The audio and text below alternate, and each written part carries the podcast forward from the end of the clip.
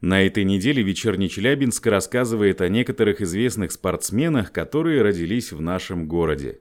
Екатерина Гамова. В составе сборной России по волейболу неоднократно становилась чемпионкой мира, занимала призовые места на Олимпийских играх. Некоторые обозреватели считают Екатерину лучшей волейболисткой всех времен и народов.